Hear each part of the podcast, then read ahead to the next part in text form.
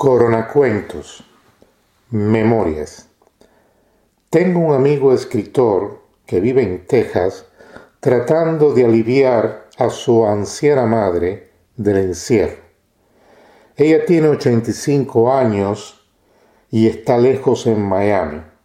Solo puede abrazarla en la distancia y escuchar su voz angustiada resonando entre cuatro paredes blancas.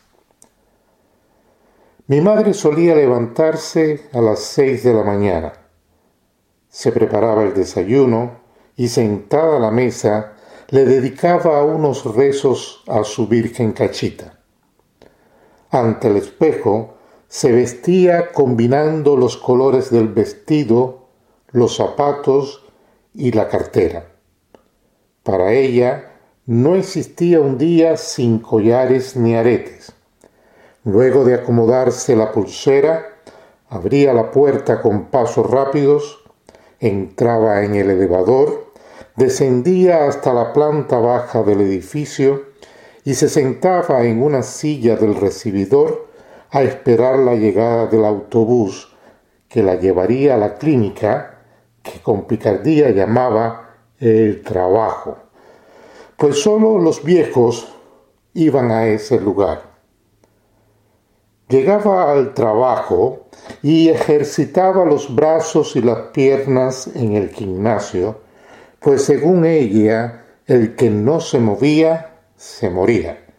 Y criticaba a las amigas que se arrinconaban a quejarse de sus dolores. Las empujaba a jugar dominó, dándole vueltas a las fichas sobre la mesa. Luego las convencía de pasear a las tiendas aledañas para comprar baratijas y artículos con descuentos.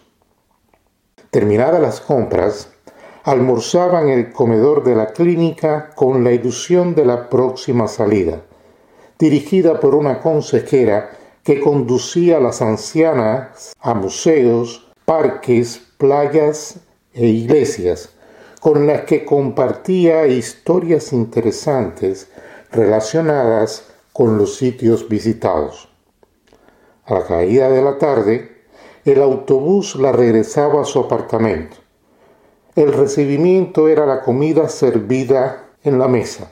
Mi hermano menor venía todos los días a cocinarle.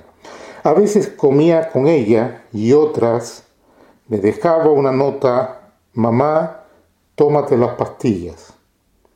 No era partidaria de las píldoras, ya que no iba a estar, como las amigas, ingiriéndolas a toda hora. Así que para evitar las medicinas, ante la pregunta de los doctores, Señora Gloria, ¿cómo se siente hoy? Siempre respondía divina. Ahora llevaba más de un mes encerrada como era candidata a que el virus se la llevara, no sacaba la cabeza por la ventana y más aún cuando una conocida le dijo por teléfono que en un hospital los jóvenes tenían preferencia para la atención médica. A la tercera semana enclaustrada comenzó a sacar cartas abiertas, fechadas cinco años atrás en su mayoría cuentas bancarias, y descubrió algo que la hundió en un profundo tormento. A sus ojos cada letra indicaba faltante de dinero y toda oración apuntaba a un ladrón, su hijo menor. Sufrió tanto con ese terrible descubrimiento que lloraba, le dolía el pecho, dejaba de comer no podía dormir releyendo las viejas misivas una y otra vez. Sin importar que fuera de madrugada, la escuchaba e intentaba que recobrase la lucidez con razones que se enredaban en sus sinrazones.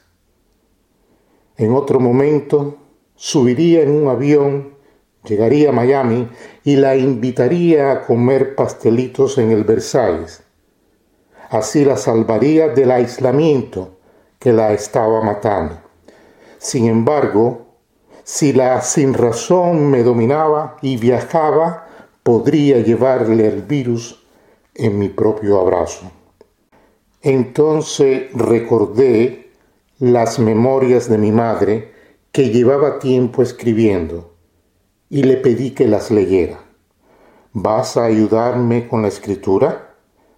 Y antes que le respondiera, dejó el auricular. Escuché sus pasos alejarse y en breve acercarse con un manojo de papeles que comenzó a leer. Al principio la lectura fue desplazando a la angustia de las cartas acusadoras. Leía pasajes de una niñez sombría en la que su mamá lavaba todo el día para mantener a cinco niños. Entre párrafos y recuerdos fue recuperando el ánimo, la buena voz y el asombro. Aún veía con nitidez las camisas y los pantalones doblados en la silla. Fueron breves los regresos y mi amigo apenas podía disfrutarlos. De repente presenciaba una inesperada partida. Ella saltaba de la línea en el papel a una de la mente. Otra vez el banco, el robo y el ladrón relucían. Solo le quedaba escucharla y esperar ese momento parecido a un rezo en el que salía liberada del encierro sin paredes y con voz serena reanudaba la lectura de sus memorias.